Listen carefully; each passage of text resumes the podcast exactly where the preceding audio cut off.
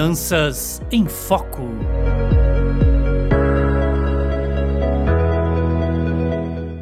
Fala pessoal, sejam bem-vindos ao quarto episódio do podcast Finanças em Foco. Conforme combinado, hoje iremos iniciar o bate-papo aí sobre renda fixa. E o primeiro passo para a gente entender a renda fixa é compreender alguns tipos de indexadores. E hoje eu vou apresentar os três principais indexadores para você entender a renda fixa. E o primeiro é a Selic, a taxa básica de juros do nosso país. Para quem não conhece a Selic, a Selic é como se fosse a taxa mãe da nossa economia. Ela é controlada pelo governo e utilizada para controlar os juros da economia e, por consequência, controlar a inflação. Por sinal, a taxa Selic foi alterada ontem e chegou a um patamar histórico de 11,75%. E devido ao momento econômico do Brasil e do mundo e à alta da inflação, provavelmente essa taxa Selic vai chegar aí ao patamar de 12,75 ou até 13% no final do ano. E aí você pode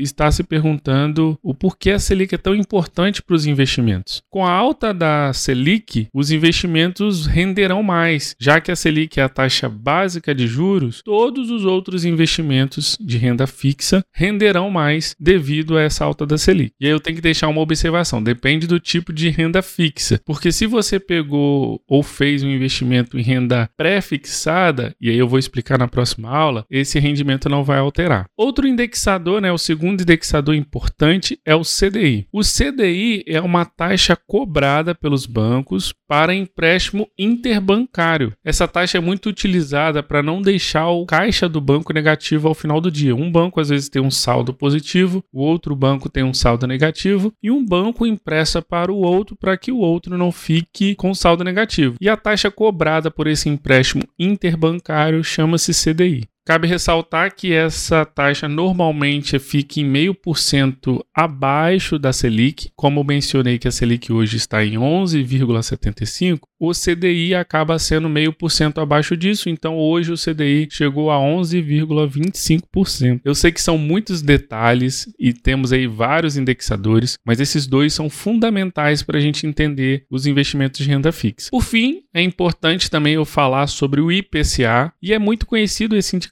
pelo nome de inflação. Traduzindo as letrinhas do IPCA, IPCA significa Índice de Preços ao Consumidor Amplo e ele significa basicamente a inflação do nosso país. Fazendo uma pesquisa rápida aqui no IBGE, eu verifiquei que a nossa inflação está em 10,54% nos últimos 12 meses. E por que é importante eu entender o IPCA? É importante por dois pontos. Primeiro, porque o IPCA é a taxa de inflação. E se eu desejo ganhar uma rentabilidade no meu investimento, eu preciso buscar investimentos que me deem um retorno acima da inflação. Em segundo lugar, porque existem investimentos que me dão uma taxa mais a inflação, ou seja, já existem investimentos que vão me dar um valor acima da inflação. Por isso que é tão importante a gente compreender o IPCA e levar o IPCA em consideração quando a gente investir. E aqui está o grande problema de deixar o seu dinheiro hoje na poupança. A poupança hoje está dando aí cerca de 6,5% ao ano, sendo que o IPCA está dando 10,54%. Ou seja, se você deixar dinheiro na poupança, você está perdendo rentabilidade dos seus investimentos. Espero que tenha ficado bastante claro todos esses indexadores, porque eles vão ser fundamentais para os nossos próximos episódios. Então, fiquem atentos aos nossos próximos episódios. Espero que você tenha gostado. Mande sugestões sugestões, mande dicas, mande aí comentários sobre os nossos episódios. Não deixa de seguir o nosso canal aqui no Spotify e agradeço a atenção de todos. Um abraço.